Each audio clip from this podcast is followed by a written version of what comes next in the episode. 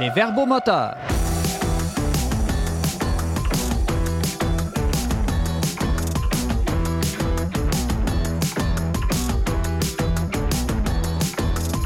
Bonjour et bienvenue à votre émission qui jette un regard chrétien sur l'actualité de la semaine. Ici votre animateur Simon Lessard en compagnie de mes trois chroniqueurs du magazine Le Verbe, Antoine Malenfant. Bonjour. James Langlois. Salut Simon, bonne année. Bonne année. Et pour la première fois à l'émission, Brigitte Bédard. Salut Simon. Bonne année à vous trois. Avez-vous pris une résolution cette année? Non. Non, aucune, Brigitte. non. Non, t'es contre ça, les résolutions? Non, je suis pas contre ça, mais j'en ai, ai même pas pensé. Tu as même pas pensé. Toi, Moi, j'ai suivi ton antique conseil. J'ai pris la résolution de ne pas prendre de résolution. Bon, ben, toi, c'est pas si facile à tenir que ça.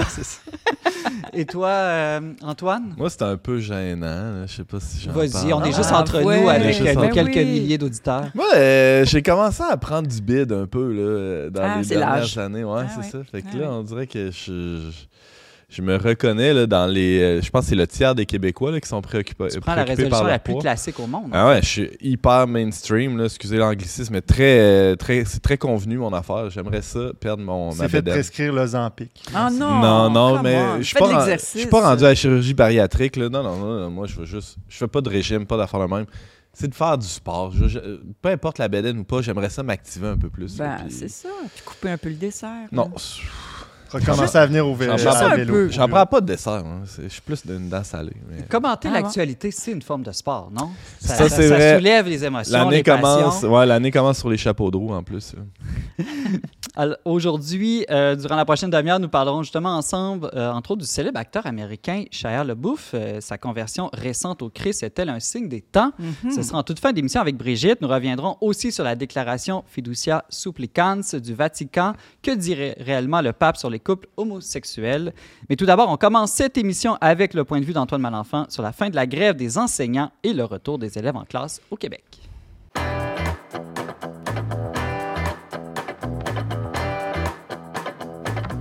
Antoine Malenfant, après plusieurs semaines de grève, les enseignants sont retournés au boulot cette semaine. Par conséquent, les milliers d'élèves ont aussi repris le chemin des classes. Antoine, t'es pas trop déçu que tes grands ados reprennent les cours? Et que non.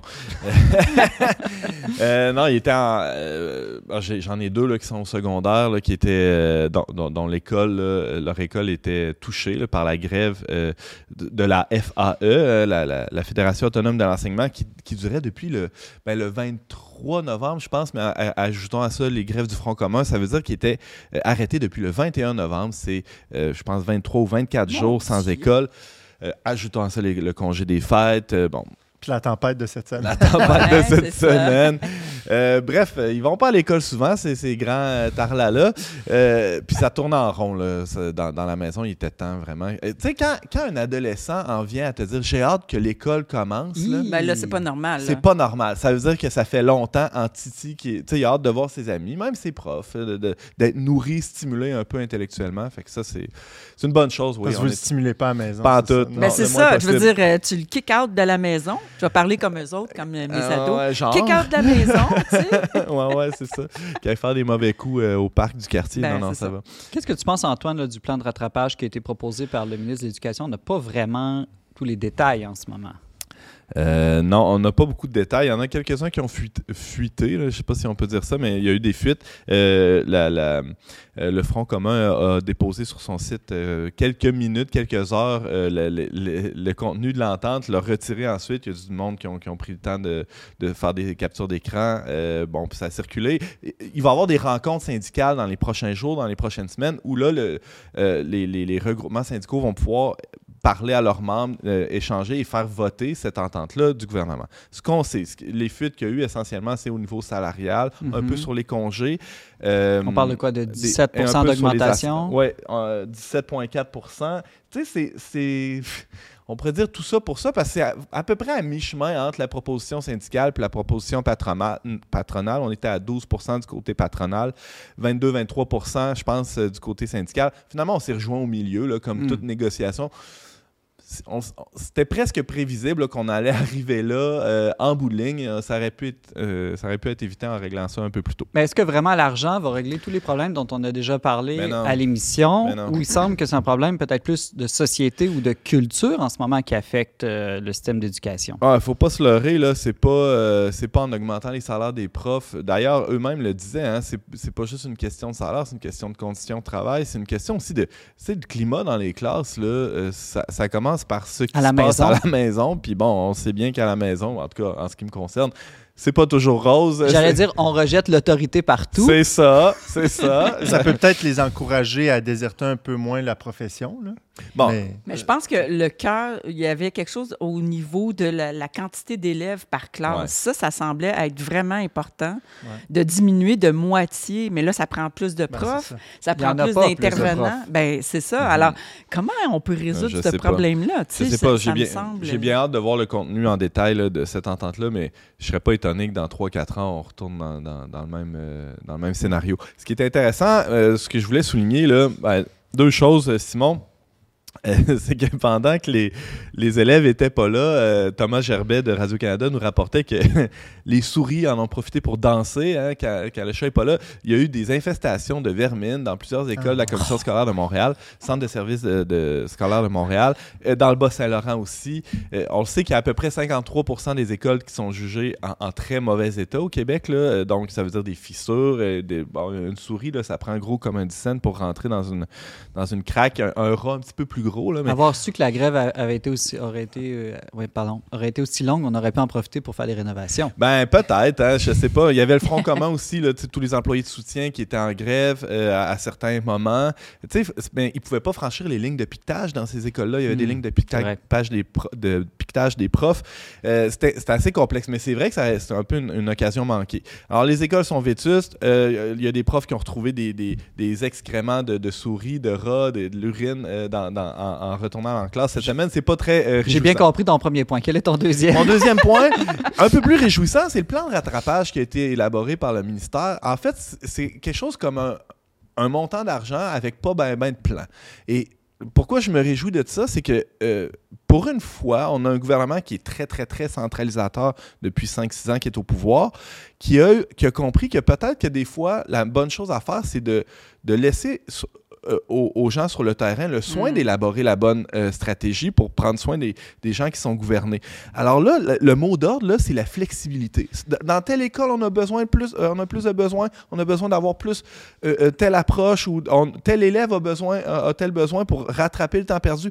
Ben parfait, on va s'adapter à, à ce qui se passe sur le terrain plutôt que d'avoir une espèce de politique mur à mur. Voici, on va couper la, la, la semaine de relâche pour tout le monde. Et ça, c'est vraiment chapeau bas pour, pour le ministre Drainville qui avait besoin d'amour, on va se le dire.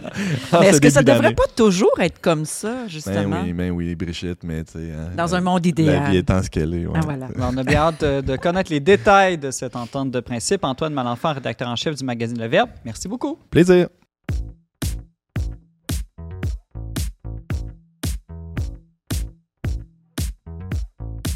James Langlois, une semaine avant Noël, le 18 décembre dernier, le Vatican a publié, avec l'autorisation du pape François, la déclaration Fiducia Supplicans, ce qui veut dire confiance suppliante en latin. Euh, cette déclaration autorise la bénédiction non sacramentelle par un prêtre de couple considéré par l'Église catholique comme étant en situation irrégulière. Donc, ça peut inclure les couples homosexuels ou les couples qu'on dit divorcés, remariés. Euh, dès sa publication, cette déclaration a suscité les passions de tous les côtés et continue à susciter bien des discussions. James, euh, qu'est-ce que l'Église a réellement promu dans cette déclaration? Est-ce qu'on peut dire, comme certains médias, là, que c'est une approbation d'actes homosexuels ou un premier pas vers la reconnaissance du mariage gay? Non, pas du tout. Puis d'ailleurs, euh, au début janvier, le, préfet là, euh, Fernandez pour la, de la Congrégation pour la doctrine de la foi est obligé de faire un communiqué de presse pour un peu aider à la réception du document parce que, ça- comme souvent, ça a tellement créé de- d'interprétations, de, réactions que là, il sentait le besoin de recadrer un peu les choses. D'une part, en disant que à plusieurs reprises dans le communiqué de presse, on répète que il n'est pas question du tout de, euh, lorsque, lorsque les prêtres sont invités à bénir un couple de même sexe, d'accepter de, d'accepter ou de ratifier la réalité ou même de à un mariage. Donc ça, c'est très clair. Puis dans les documents aussi, euh, c'est très clair à plusieurs reprises qu'il ne s'agit pas de changer la doctrine traditionnelle à l'effet que le mariage euh, par excellence, le mariage sacramentel est réservé à un couple homme et femme. Alors pourquoi bénir des couples, pas seulement homosexuels, toute forme de couple qui n'est pas, disons, dans une situation régulière de mariage catholique? C'est quoi l'intention derrière tout ça? Bien, c'est certain hein, que en fonction de, de, la doctrine de, de l'Église, il peut y avoir justement certaines réalités de, amoureuses, comme justement euh, des divorciés remariés, euh, parce que euh, dans les médias, est beaucoup sorti la question des couples homosexuels, mais le, document ne parle pas que d'eux, il parle mhm. justement de... Ceux qui sont en concubinage. C'est ça, donc ce que l'Église appelle une situation irrégulière. Euh, c'est certain que souvent, ces, ces, couples-là peuvent se sentir exclus de l'Église, peuvent se sentir euh, comme des gens de, de seconde ou comme s'ils n'avaient pas le droit à, la miséricorde de Dieu ou de, de cheminer. Ils n'avaient aucune place dans le plan de Dieu ou dans la vie de l'Église. C'est ça. Donc là, ce que le pape fait, ben, avec la collaboration de ses cardinaux puis de la doctrine de la foi, c'est d'essayer d'ouvrir une brèche, finalement, de tendre une perche là où c'est possible à travers la doctrine euh, pour essayer de rejoindre ces gens-là en disant voici, il est possible dans un cadre non liturgique, qui ne ressemble pas du tout à un cadre sacramentel, donc pas dans un lieu sacré, pas avec des vêtements liturgiques, etc. D'une manière très simple, en quelques secondes, euh, pas dans le cadre d'un rituel, de bénir simplement, parce que surtout dans des cadres de pèlerinage ou de sanctuaire, il peut y avoir justement des gens qui vont dans toutes sortes de situations, vont visiter et sentent le besoin de se rapprocher de Dieu, de demander de l'aide, de demander une bénédiction. Et c'est là où euh, ben, c'est quelque chose qui pratiquement se faisait déjà et ben, se fait déjà. Ça veut dire quoi bénir, James? C'est quoi donner une bénédiction? Parce que là, on parle de bénir comme si c'était... Euh, une sanction ou une, une, euh, un, un, une approbation. Une approbation. C'est-tu la même chose, James? Non, ben c'est ça. Puis ça, c'est d'autant plus intéressant que justement la déclaration ne porte pas en premier, c'est pas une déclaration pour dire on peut bénir euh, les couples homosexuels. C'est une déclaration qui veut parler de la signification pastorale des bénédictions. Mm. Et qui mène justement au fait de, de, des bénédictions des couples irrégulières. Donc, le document passe beaucoup de temps à nous expliquer c'est quoi la bénédiction, comment c'est considéré dans l'Église. Donc, dans le cadre liturgique, c'est un, c'est ce que c'est qu'on appelle des sacramentaux. Donc, c'est pas, c'est des, c'est des actions qui nous disposent à accueillir la grâce. Euh, puis, donc, bénédiction, c'est en un sens premier, c'est dire du bien. Donc, dans la Bible, dans l'histoire sainte, on voit ça beaucoup dire du bien. Euh, Dieu qui, il y a des bénédictions qui descendent de Dieu vers l'homme, c'est-à-dire qui, qui, de Dieu qui veut le bien des hommes, des hommes. Puis ensuite, les êtres humains répondent à ces bénédictions-là de Dieu descendantes par des bénédictions donc, je te bénis, Seigneur, pour telle et telle chose. Mhm. Donc, c'est ça, on dit du bien de Dieu. James, bénir, il n'y a rien de nouveau là-dedans. Là. On bénit des personnes, des familles, on bénit. Moi, j'ai béni mes enfants au, jour de l'an. Ben oui, c'est une belle tradition québécoise. Ils ne sont, sont, pas parfaits pourtant. Non, non, c'est ça. Ah, mais le document dit quand même qu'il amène quelque chose de nouveau. Ah. C'est ça ma question. En quoi c'est nouveau? Je veux dire, euh, euh, des couples euh, ont souvent demandé de se faire bénir, des groupes qui partent en pèlerinage ont mm. demandé de se faire bénir, on bénit même des chiens, des motos, des maisons. Euh, moi-même, j'ai été béni et je suis un grand pécheur. Mm. Alors, je vois pas ce de ah, nouveau là-dedans. Moi aussi. ben Donc, c'est ça, le, document le, dit très clairement. La nouveauté n'est pas dans le fait de bénir des personnes, des couples de même sexe. parce que ça, comme on le dit, ça se faisait déjà concrètement, pastoralement. Il y a toutes sortes de bénédictions. Jamais qu'il est dans le but de, bénir une union. Le document est très mm-hmm. clair, c'est de bénir des, des, personnes, un couple. Puis, euh, mais c'est ça, la nouveauté est dans le fait que l'Église s'est mise à réfléchir à la signification pastorale des bénédictions populaires, qui ne sont pas des bénédictions liturgiques qui se déroulent dans des cadres liturgiques. Et ça, comme on le dit, c'est quelque chose qui existe déjà concrètement depuis longtemps, mais c'est la première fois que l'Église, d'une manière théologique, se penche là-dessus de manière formelle. Tu as raison, je pense que c'est le premier texte officiel du magistère de l'Église catholique qui réfléchit au sens d'une bénédiction, comme tu dis, populaire. Mhm. Évidemment, c'est arrivé dans ce cadre-là, mais c'est suite aussi à une réflexion en amont ou euh, dans le contexte où justement il y, a, il y a des événements dans l'Église, il y a des questions posées par des cardinaux au pape, où là, le pape est amené à répondre justement à la question des bénédictions de, de, l'union des, des, personnes de même sexe qui se déroulent dans certains diocèses où ça ne devrait pas être permis normalement. Mais euh, certaines conférences épiscopales, on parle de l'Allemagne entre autres, mais là, c'est là où le pape dit ben, attention, comment est-ce qu'on peut tout en respectant la doctrine de l'Église, apporter un élément de miséricorde ou un élément de. C'est ça, de. Dans, dans le fond, c'est très dans la logique pastorale du pape François depuis, depuis le début de son pontificat de dire toute personne a un chemin pour se rapprocher de Dieu. Tout à fait. C'est vraiment dans cette logique-là, toujours, qui est d'aller aux périphéries pour rejoindre ceux C'est qui sont de, loin de prendre la personne là où elle est, Exactement. puis de, qui elle-même désire se rapprocher de Dieu. Puis donc, dans, dans le fond, c'est un, un coup de pouce, c'est un- une aide pour dire, ben oui, tu es bienvenu, puis on verra avec le cheminement euh, où est-ce que tu es rendu, puis- puis où tu t'en vas. Par ailleurs, ce qu'on pourrait dire aussi, ce qui est quand même relativement nouveau dans le discours de l'Église, c'est que, on, oui, on continue de dire que les actes homosexuels sont répréhensibles, mais on dit quand même que dans cette réalité-là, il peut y avoir de belles et bonnes choses aussi. Il peut que- y avoir de l'entraide, de, l'amitié. C'est ça. Puis que c'est pas, euh, pas- Les gens qui vivent cette réalité-là Et ne comme sont d'ailleurs pas dans euh, un des couple, abominations. euh, C'est dans ça. une situation régulière de mariage, il y a aussi des mauvaises choses. Ah, des ben absolument. Ben oui, tout à fait. James Langlois, euh, c'est très intéressant tout ça. Je pense que le plus intéressant, ce serait d'aller lire directement le, le document plutôt que de se fier à ce que tout le monde en raconte. Ah oui, ça, adéquat, hein. définitivement. Ouais, ouais. Alors, Comment euh, on fait? on- Sur le- ouais, on sur écrit le- sur Google tout simplement, là, Fiducia Supplicans ou euh, de déclaration, euh, signification pastorale des bénédictions. Euh, Tout est là accessible en ligne sur le site du Vatican. Et on le mettra aussi en description, en commentaire Mm. de notre émission sur les plateformes YouTube et Facebook. James Langlois, journaliste au magazine Le Verbe. Merci beaucoup. De rien.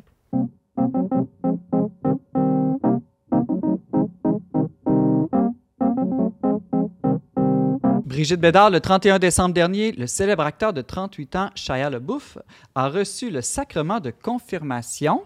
Euh, on peut dire donc qu'il a été reçu du même coup officiellement dans l'Église catholique. On connaît Shia LaBeouf, entre autres, pour ses films Transformer en 2007, Furry en 2014, Le Cri du Faucon en 2019 et plus récemment, Padre Pio en 2022. Alors, Brigitte, qu'est-ce qui a mené Shia LaBeouf, euh, qui avait, disons, une vie plutôt désordonnée avant de ce qu'on en sait, à euh, changer, hein, changer de vie et euh, tout d'un coup croire à Jésus-Christ? C'est une histoire extraordinaire, en fait. Il faudrait écrire un livre là-dessus. Bon, là, je te donne deux minutes, Ça va peut-être venir. Écoute, c'est un gars que je trouvais déjà très sexy, là. Mais là, de savoir que l'intérieur a été est aussi beau que l'extérieur, ça en fait un gars vraiment euh, très attirant. Et c'est un gars qui a donné une, une, une entrevue à l'évêque euh, Robert Barron euh, sur YouTube, qui est disponible en ligne de, je pense, c'est une heure de temps ou une heure et demie, je ne sais plus trop. C'est du bonbon. Il faut aller voir ça. Il raconte lui-même les circonstances de sa conversion. Et il y a eu beaucoup de papiers décrits et je, je conseille à tout le monde d'aller vraiment écouter Shaya Ce serait quoi en le parler point lui-même. tournant rapidement? Euh, écoute, ça a été vraiment que sa vie tombait en lambeaux en 2020. Euh, il avait été accusé d'agression, euh, il se battait. euh, Il est beau, mais pas tout le temps fin. Ouais, c'est ça. Il était, mais tu sais, on, on comprend qu'il y avait un problème d'alcool et de drogue, de consommation excessive. Et euh, ce qu'on comprend, c'est qu'en 2020, avec la pandémie et tout ça, euh, il, s'est retrouvé à faire euh, des réunions en ligne sur Zoom. Donc, on comprend que c'est des réunions anonymes. Et parmi euh, les, ceux qui étaient là en ligne avec lui, Réunion anonyme, tu veux dire comme d'alcoolique anonyme. oui, c'est ça. Et il se retrouve avec en Zoom Abel Ferreira, qui est un réalisateur. Ceux qui ne connaissent pas, allez voir Bad Lieutenant, c'est vraiment bon.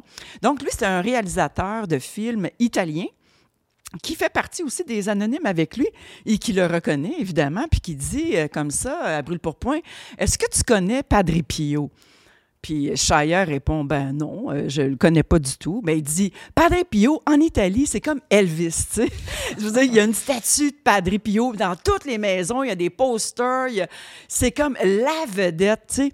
Donc si ça t'intéresse, moi je veux faire un film sur Padre Pio et si ça t'intéresse, je te verrai là, faire Padre Pio, tu as le, le- le- le portrait et euh, mais renseigne-toi sur les capucins parce que Padre Pio c'est un moine capucin euh, de la grande famille de Saint-François d'Assise. Là.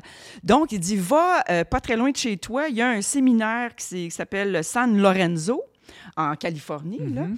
Et il dit, va te renseigner. Alors, euh, Shaya, il dit, ben, puis il raconte ça en entrevue, c'est savoureux. Il dit, Dieu est venu me chercher par mon ego. Parce qu'il dit, mon ego fait en sorte que moi, je pensais que quand Abel Ferreira m'a dit ça, ma carrière allait reprendre parce que sa carrière était finie. Mhm. Et Donc, il est allé au monastère en question et là, il a rencontré les moines qui l'ont accueilli, évidemment, parce que autres, ils accueillent tout le monde. Que ce soit une vedette, ils s'en fichent, eux autres. tu sais. Mm. Fait que lui, il a dit, ben oui, je me prépare pour un rôle, tout ça, Padre Et Pio. donc, je comprends que c'est en fréquentant ces frères capucins-là. Oui, puis les frères capucins n'ont pas juste dit, ben oui, euh, viens vivre avec nous. Non, mais si tu veux connaître Padre Pio, il faut que tu lises l'Évangile, parce que Padre Pio, c'était un solide Évangile, tu sais. Donc, il s'est mis à lire la Bible et Chaya dit, moi, l'image de Jésus, c'était comme un Jésus efféminé. Tu sais, sa mère était juive, son père était chrétien, il n'a pas été élevé dans la foi du tout. Il a fait une bar mitzvah euh, euh, complètement à côté de la plaque. Puis là, il s'est mis à lire l'histoire de Jean le Baptiste. Et c'est Jean le Baptiste qui, le mâle alpha, là, tu sais, qui mange des sauterelles, qui est poilu, brrr, qui crie, qui est viril, tu sais. C'est ça qui est venu le chercher. Hmm. Et c'est à partir de Jean le Baptiste qu'il s'est mis à plonger dans l'Évangile. Et c'est là qu'il y a eu la lumière. Il a tombé en amour. Puis il explique aussi que lui, c'est un gars d'immersion. Il Quand, comme acteur, il veut pas jouer un rôle, il vit le rôle. Donc, il va tout faire pour euh, que les conditions extérieures fait qu'il puisse vivre vraiment le personnage. Euh, Il s'agit de voir le film Fury pour s'en rendre compte où il joue justement un, un chrétien. C'est là que ça a commencé. Il explique que c'est là que son interrogation pour Dieu a commencé. Et là, ici, il dit, c'est peut-être ce désir d'immersion, ce besoin d'immersion qui fait que j'ai été attiré vers le catholicisme. Parce que quand on célèbre la messe, c'est vraiment comme une immersion dans le sacrifice du Christ. tu sais. Quelqu'un qui, tu sais, moi, quand, même quand je me suis converti, Une la messe, je comprenais rien. là, dans, dans- dans son cheminement. Oui, oui, absolument. Puis il a eu besoin de se faire expliquer comment. C'est quoi qui se passe pendant une messe? Puis moi, j'écoutais ça, j'étais là, mais aïe, il a vécu vraiment la même chose que moi en 2001. J'ai eu besoin que quelqu'un s'assoie à côté de moi pour m'expliquer c'est quoi qui se passe dans une messe, tu sais. Pourquoi on se met à genoux? Pourquoi il y a une cloche? Pourquoi il y a. Et c'est là qu'il a commencé à s'immerger dans le sacrifice du Christ et sa résurrection, puis qu'il pouvait communier à lui. Donc, il a reçu cette confirmation le 31 décembre 2023, et maintenant, il veut être diacre. Alors. Hein? Il nous reste euh, 30 secondes, Brigitte. Euh, comment est-ce que tu as reçu personnellement cette nouvelle-là? Est-ce que tu vois ça comme un, un signe euh, des temps Ben, de la dé- conversion oui, de Shia je vois vraiment ça comme un signe des temps, avec toute la- aussi le- des conversions de plusieurs vedettes euh, euh, d'Hollywood, euh, avec euh, tout le phénomène de Chosen qui grossit de plus en plus. Euh, il y a comme un signe des temps où vraiment le Seigneur, Dieu veut que, il vient te chercher tout le temps quand tu es au fond du baril. Tu sais, un peu comme dans les anonymes, on va te dire ça. Quand tu es au fond, là, ben, tu peux pas aller plus creux. Fait que tu peux juste te donner une poussée pour en remonter. C'est un peu le Dieu béquille, ça, certains diraient. Ben, Dieu, oui. Dieu, Ouais. c'est fait pour les poquer, là. On a tous besoin d'une béquille, c'est C'est ça pas que fait je pour ceux comprends. qui vont bien, c'est sûr. C'est pour ceux qui sont dans le fond du baril. Et je pense que ça, c'est un signe des temps que Dieu vient nous chercher par notre ego, par euh, tout ce qui créait notre euh, chaos. Il vient nous chercher dans ce chaos. Ça va pour- peut-être faire mouche chez d'autres acteurs de voir une. euh, Ouais, ouais, j'ai une liste longue, mais j'ai pas le temps de vous en parler. On mettra en tout cas l'entrevue avec euh, l'évêque Robert Barron et Shia Ouais, euh, en commentaire beau. de notre émission. Touchant, euh, vraiment, c'est beau. Merci Brigitte Bédard, tu es journaliste au magazine Le Verbe. Merci beaucoup. Bienvenue.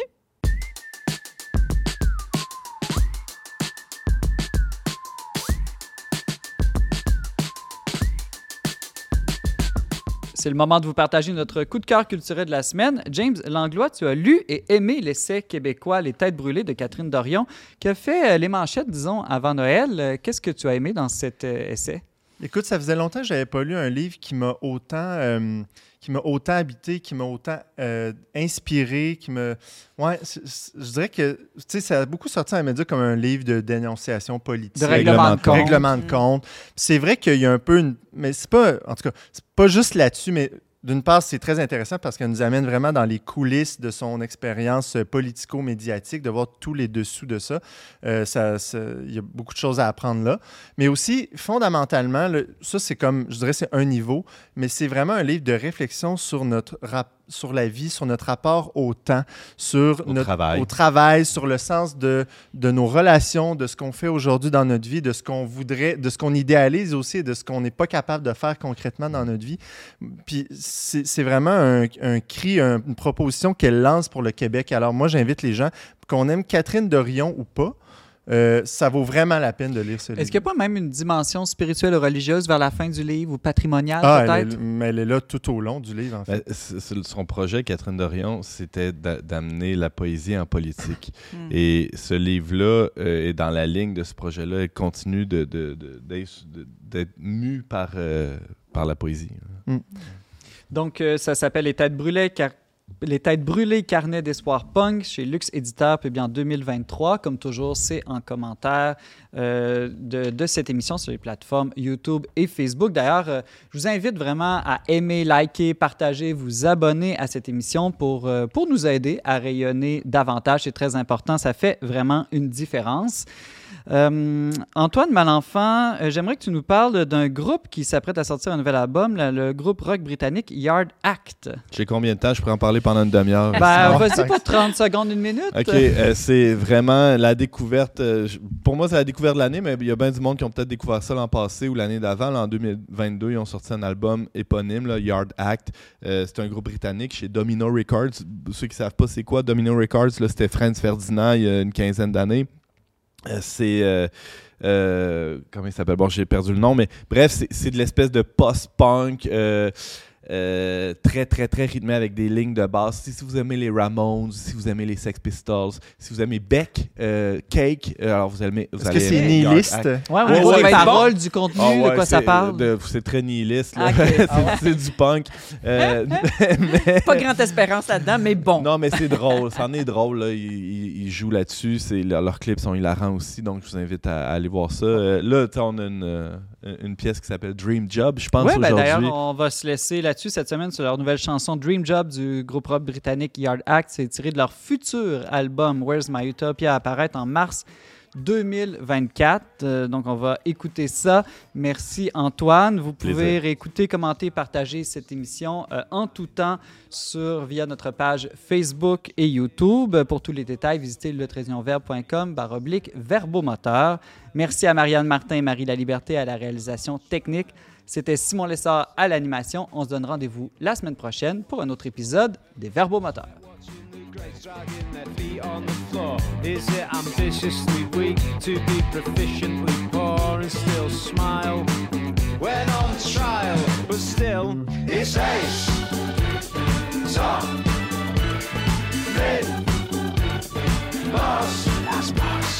Class.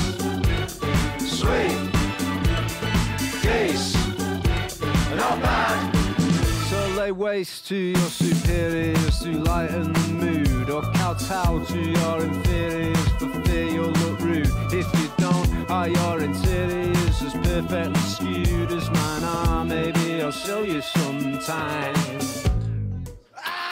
But oh my god, it's ace. Just look at my face. I'm on top of the world. Course it is. Why can't we travel in business class? Pass the pot because life is so neat it can't be beat. It's decent. Slap me, it's decent. Not bad. It's alright, yeah.